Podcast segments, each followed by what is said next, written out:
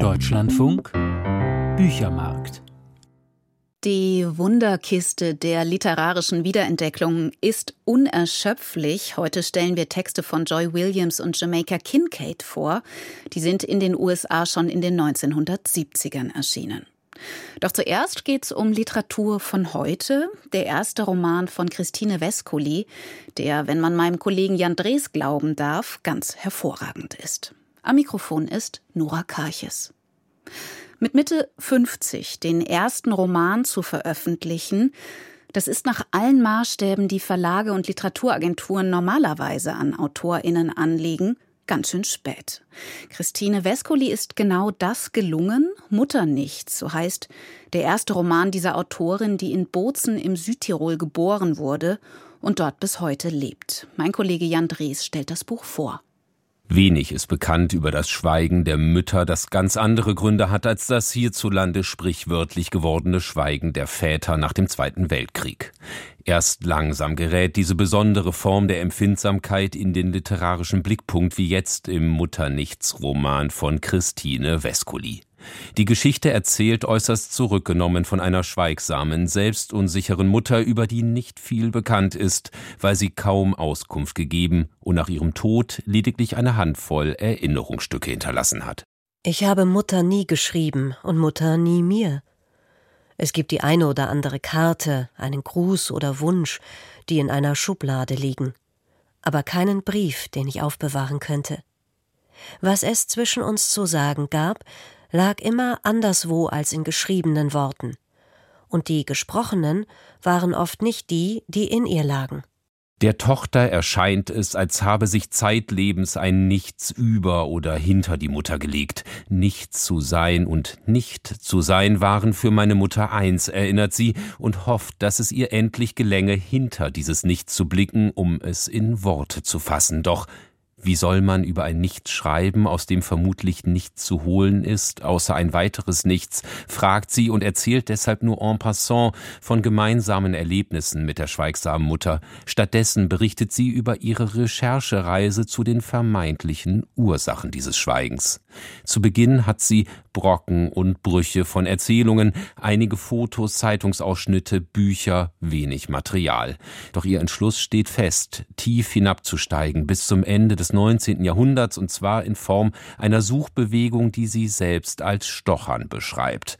Den wenigen Hinweisen wird dieser Text abgerungen, behutsam das Mutterleben geborgen, teilweise dichterisch angereichert und die zahlreichen Leerstellen mit poetischen Mutmaßungen verfüllt. Beim Pichler fängt die Geschichte meiner Mutter an. Dort ist sie als drittes Kind im April 1940 im zweiten Kriegsjahr geboren.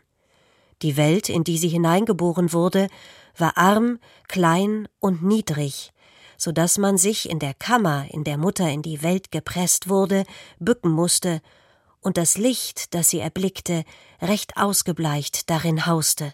Das sind Sätze, die selbst ächzen. Man spürt mit dieser Sprache die Mühsal der Gebärenden in dieser besonderen Situation, das schwerfällige Dasein ganz allgemein, das sich hier in einem der vielen Südtiroler Seitentäler ereignet.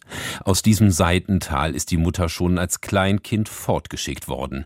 Warum ihre Eltern entschieden haben, sie auf einen anderen nahegelegenen Bauernhof zu geben, ist das große Rätsel von Vescolis Roman. Es ist ein Geheimnis, über das dass die Mutter lediglich sagt, man gehört nicht mehr dazu. Eine existenzielle Traurigkeit liegt in dieser schon so früh getroffenen Feststellung, und damals war es, dem Text folgend, durchaus in jener Gegend üblich, Kinder aus dem Haus zu geben, zumeist aufgrund bitterer Armut, aber in der Familie meiner Mutter war es nicht notwendig gewesen, ein Kind wegzugeben. Nichts, nichts zwang sie dazu. Kaum war meine Mutter aus dem Haus, kamen weitere Kinder zur Welt und keines davon wurde weggegeben. Die Mutter muss bereits im zarten Alter von acht Jahren als sogenannte Dirn als Bauernmarkt schuften, den Boden fremder Leute schrubben, Butter schlagen, spinnen, flicken, Socken stopfen. Ihrer Tochter wird sie später nicht von den Entbehrungen berichten, sondern stattdessen angeben, sie habe eine gute Kindheit auf dem Bauernhof verlebt. Erst durch Nachforschungen bekommt die Tochter eine Ahnung vom tatsächlichen Trauma dieser Frau, die sich nie irgendwo dazugehörig gefühlt haben muss. Die Tochter vermutet, dass diese Gemütsstörung transgenerationell weitervererbt worden ist, von der Urgroßmutter auf die Großmutter, dann von der Mutter auf sie selbst, das zurückgebliebene, fragende Kind, das erst im sechsten Lebensjahrzehnt einen angemessenen Zugang zu diesen verschütteten Geschichten findet, zum Mutternichts. Es macht sie augenscheinlich wütend. Dieses Nichts möchte die Tochter an der Gurgel packen und zudrücken, denn es darf nicht die Täuschung gewesen sein, in der es mit mir spielte. Es darf nicht eine Angst von uns übrig bleiben.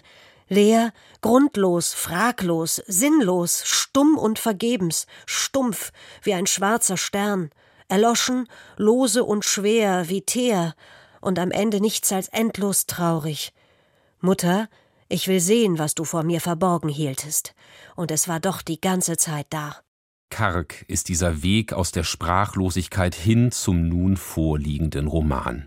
Wenn seit über 100 Jahren geschwiegen wird, gibt es keine Wörter, die am Wegesrand aufgeklaubt werden können. Entbehrungen, Hunger und Not prägen die hier beschauten Jahrzehnte. Kein Wunder ist, dass sich die Mutter während ihrer letzten Jahre mehr und mehr zurückzieht in die tröstende Welt der Gebete und Bibellektüren. Hier kann sie mitleiden, in der Passion Christi ihre eigenen Erfahrungen Erfahrungen gespiegelt sehen. Wenn der Gottessohn das Kreuz auf sich nahm und mit dem Kreuz alles Leid der Welt, wurde sie mit jeder Stunde gedrückter. Wenn er auf den Kalvarienberg stieg und nachmittags um drei genagelt starb, war Mutter niedergeschlagen und stumm.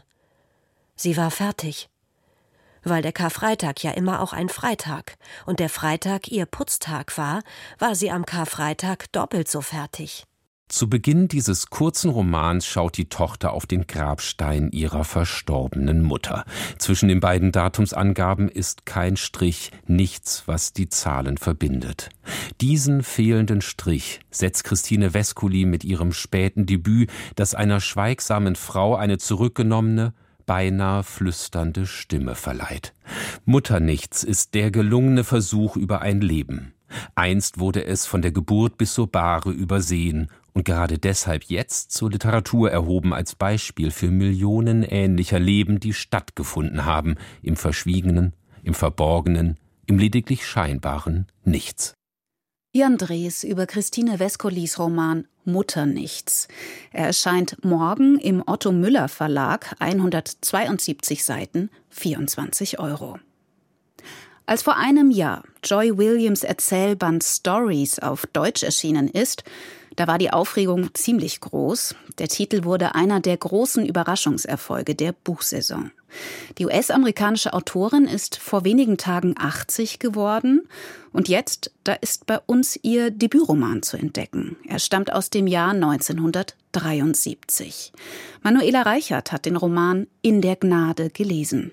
Irgendwo im Süden, 20 Kilometer entfernt vom Golf von Mexiko. Ein junges Paar, das in einem Wohnwagen mitten im Wald lebt. Das Laub der Bäume ist so dicht, dass nichts hindurchdringt. Weder Sonne noch Wind.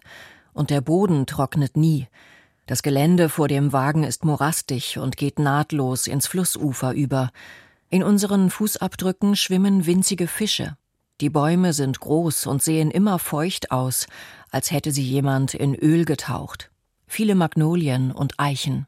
Das könnte eine Idylle sein, aber das Innere des Wagens ist schmutzig und unaufgeräumt. Die junge Frau kümmert sich nicht um die Einrichtung, sie wechselt kein Bettzeug, hat nur ein paar alte Fotos aus Zeitschriften an die Wände geklebt. Deren Sinn und Bedeutung erschließt sich ihrem Geliebten nicht, der überhaupt wenig von ihr weiß und versteht. Trotzdem ist es eine Liebe, daran besteht kein Zweifel, aber was heißt schon Liebe? Verliebt zu sein ist anders, als er es sich vorgestellt hat. Mit ihr hat er keine Energie mehr, nur noch unheilvolle Vorahnungen. Er hatte sich eine andere Frau vorgestellt. Meistens hatte er sich gar keine Frau vorgestellt, weil er keine braucht. Vorahnungen und Vorstellungen. Diese Liebe wird kein gutes Ende nehmen, auch wenn sie für beide eine Erfüllung und Entdeckung ist.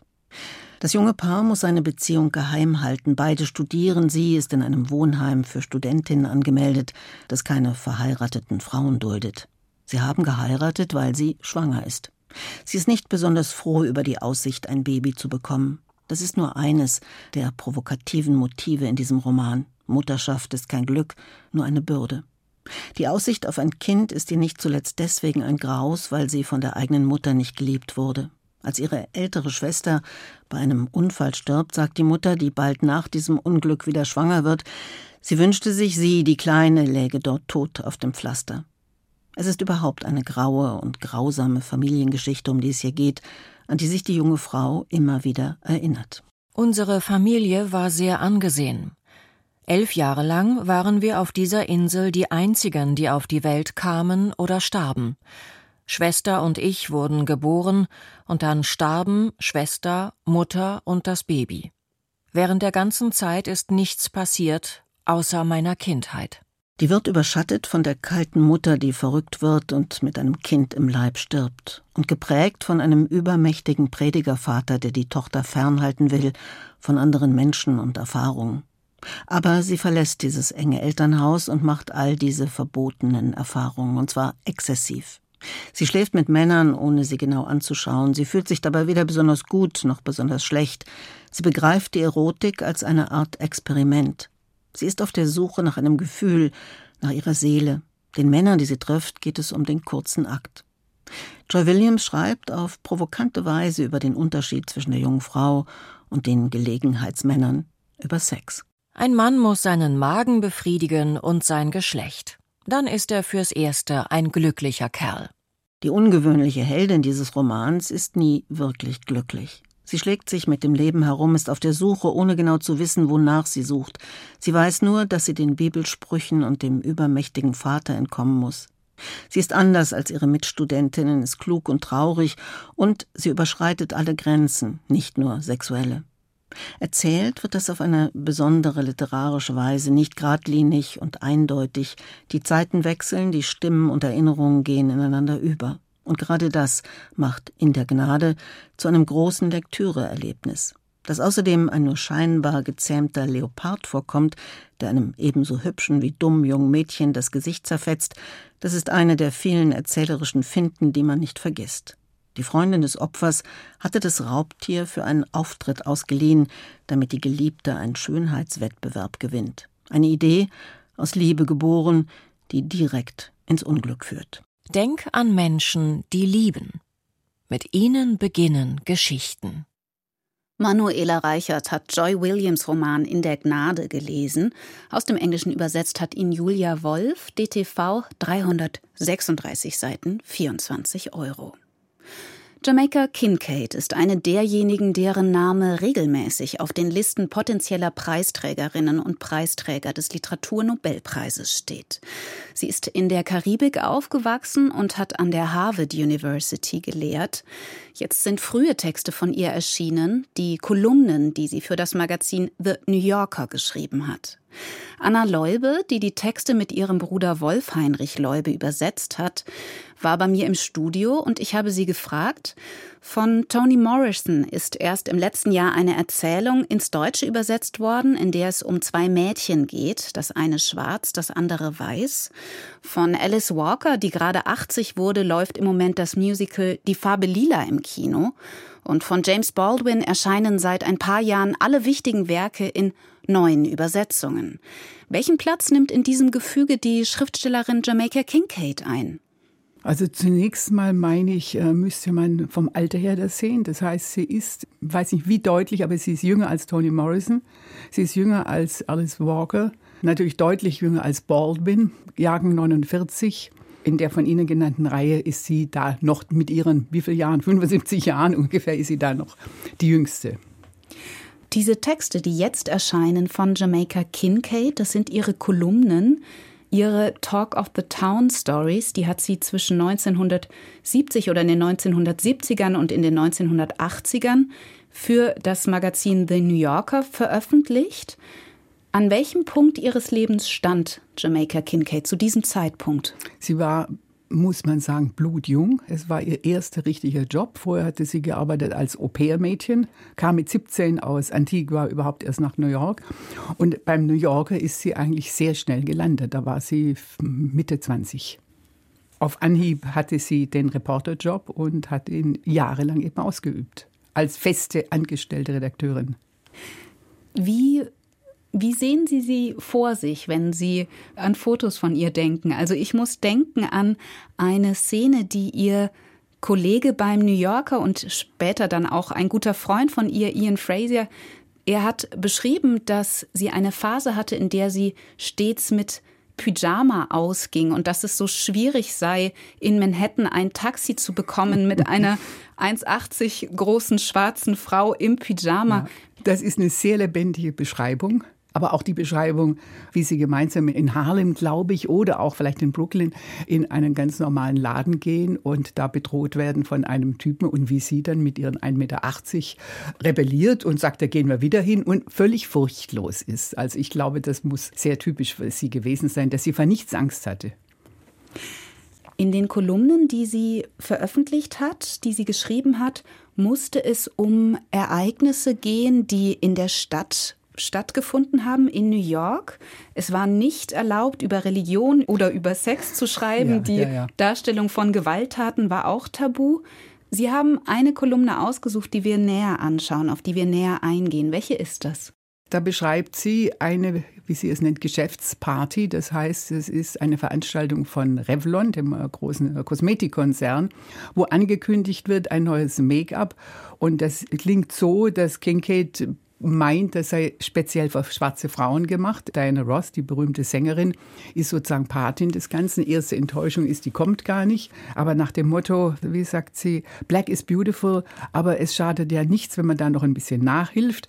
Versucht sie also Auskünfte zu kriegen und die enden eigentlich damit dann, dass der einzige andere Schwarze außer ihr sagt, ja, das sei eigentlich für alle Frauen und keineswegs nur, wie sie gemeint hat, für schwarze Frauen. Das ist sozusagen das ganze Ereignis. Aber wie sie das wiedergibt, also wirklich mit sehr viel Witz auch und Sinn für Dramaturgie, wie dieses Gespräch abläuft, das ist sehr typisch für alle Kolumnen eigentlich.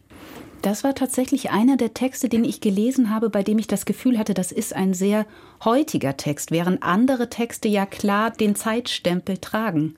Sie tragen den Zeitstempel, weil New York natürlich auch eine völlig andere Stadt war vor über 50 Jahren. Ja? Das ist, also muss man auch dazu sagen.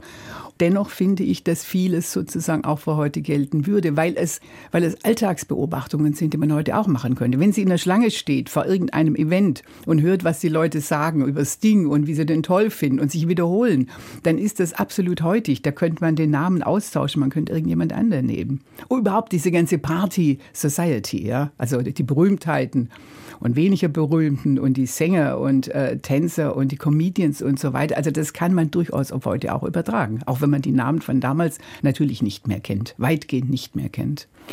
Und das fand ich auch sehr interessant. Das erzählt sie in der Einleitung, die den Texten vorangestellt ist, dass sie ja zu vielen dieser Veranstaltungen auch primär ging, um einmal satt zu werden. Also der ja. Aspekt der Armut, der auch ja. eigentlich in den Kolumnen nicht zur Sprache kommt, aber da ist.